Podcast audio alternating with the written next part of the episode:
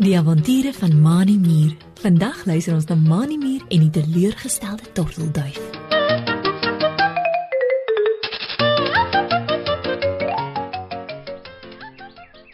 Mani Mier en Driekie Dassie stap al met die veldpaadjie langs. Van ver af hoor hulle die geraas van diertjies wat kraai en fluit en sing.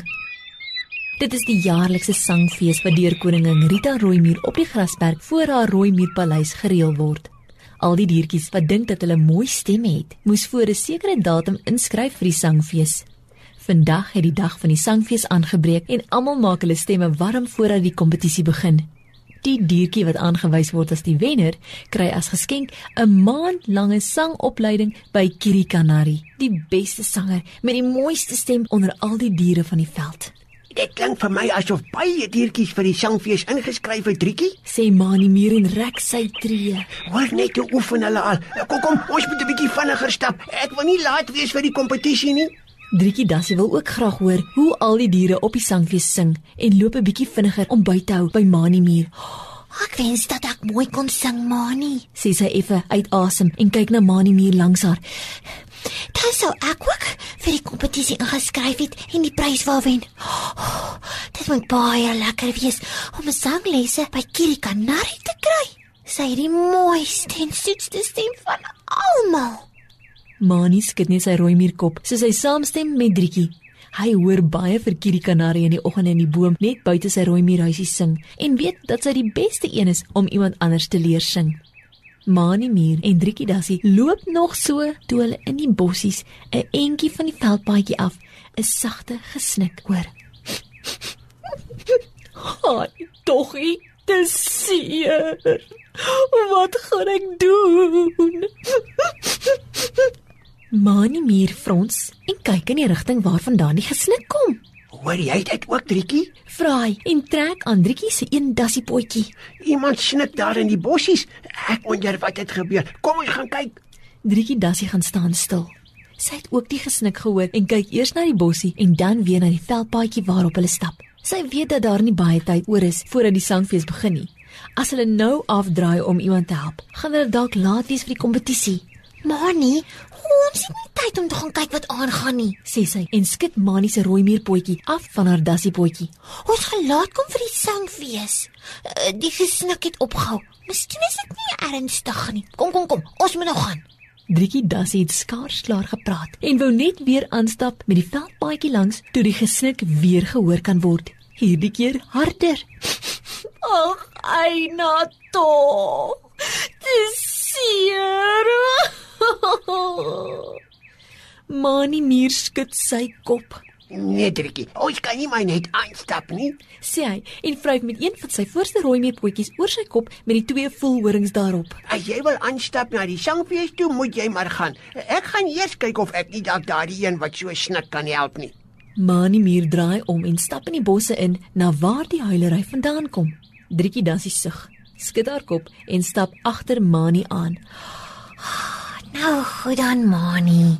sê sy en weet dat dit eintlik die regte ding is om te doen om iemand te help wat seer gekry het. Mani Mier en Driekie Dassie het nie ver geloop nie toe hulle by 'n groot boom tussen die bossies kom. Die gesnik en gehuil kom tussen die blare uit wat onder die boom lê. O, oh, is daar nie iemand wat my kan help nie? Mani Mier en Driekie Dassie stap versigtig nader en daar tussen die blare onder die boom lê 'n gryserige voël half skeef teen 'n klip. Dis Tina Tortelduif, Driekie. Sê Mani verbaas en wink vir Driekie om nader te kom. Ek wonder wat het met haar gebeur dat sy so huil. Driekie Dassie wat intussen tot by Mani Mier gestap het, loer oor sy skouer. Dit lyk vir my asof sy baie seer het, Mani. Sê Driekie en stap tot by Tina Tortelduif. Wat maak keer Tina? Vra Driekie en gaan sit op haar hurke langs Tina Tortelduif. Hoekom snik en huil jy so?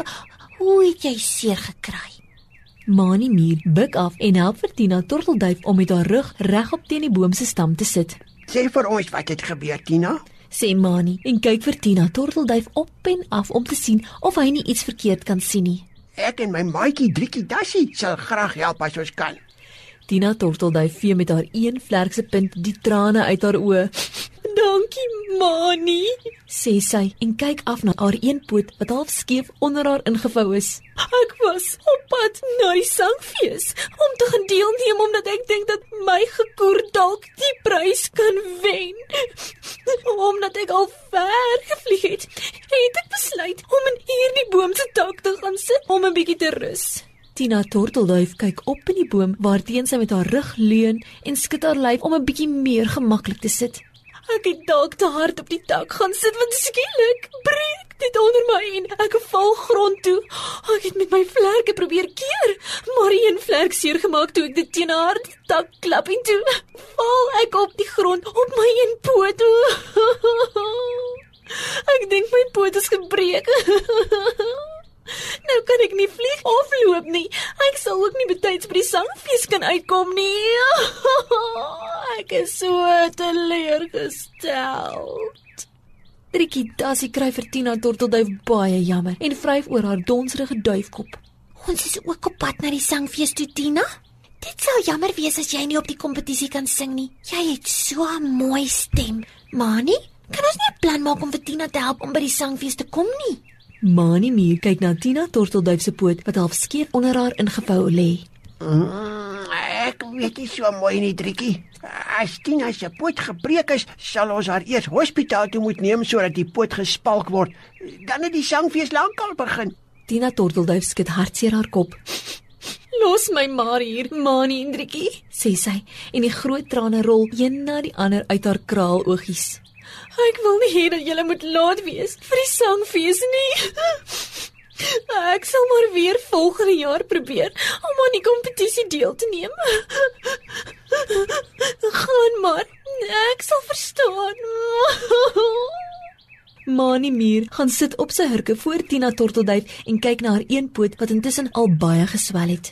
Kan ek voel of jou poot gebreek is, Tina? Vra hy en tel die poot op toe Tina haar kop skud. Ooh, Roep Tina uit toe Mani die poot vryf en eers een kant toe en toe weer ander kant toe draai. Watter jou tone, Tina? sê Mani en sien hoe dat Tina se tone een na die ander op en af wikkel. Mani muur bekyk Tina se poot van alle kante af. Los dit en staan toe op, Ek dink nie jou poot is gebreek nie, Tina. sê Mani en neem Tina se vlerk wat nie seer gekry het nie in sy een rooi muurpotjie. Ek dink jy het dit net verstuit toe jy uit die boom geval het. Dis hoekom dit so seer is. As dit gebreek was, sou jy nie jou tone kon wikkel nie. Eh, Kom, eh, staan versigtig op, dan leun jy op my en voel of jy op die poot kan trap. Tina Tortelduif trek haarself versigtig op met Mani se hulp totdat sy op die gesonde been kan staan. Versigtig trap sy eers liggies en toe effens harder op die poot wat seer gekry het. Ooh, ooh, dis 'n bietjie seer, sê sy en stap hinkepink al leunende op Mani muur heen en weer. "O, oh, dit raak al beter, Mani," sê Tina Tortelduif en stap alleen 'n draai om die boom tot weer by Mani en Driekie. Dankie, Mani. maar maar nou ja, ek kan nog nie vlieg nie en met so 'n seer poot gaan ek nie betyds by die sangfees kom nie. Driekie Dassie stap tot by Tina Tortelduif en kniel op haar vier Dassie potjies voor Tina. Kom, Tina. Klim op my rug, dan dra ek jou. Ek en Mani sal vinnig hardloop om jou betyds by die sangfees te kry. En ons hou sommer styf duim vas vir jou in die kompetisie. Tina Tortelduif klim haastig op Driekie se rug en dit was nie hoe te lank nie of hulle kom by die sangfees aan wat op die punt was om te begin. Tina Tortelduif was betyds om deel te neem en het met haar mooi tortelduif gekoer die kompetisie gewen. Mani Muur en Driekie Dassie het die hardste van almal vir haar hande geklap.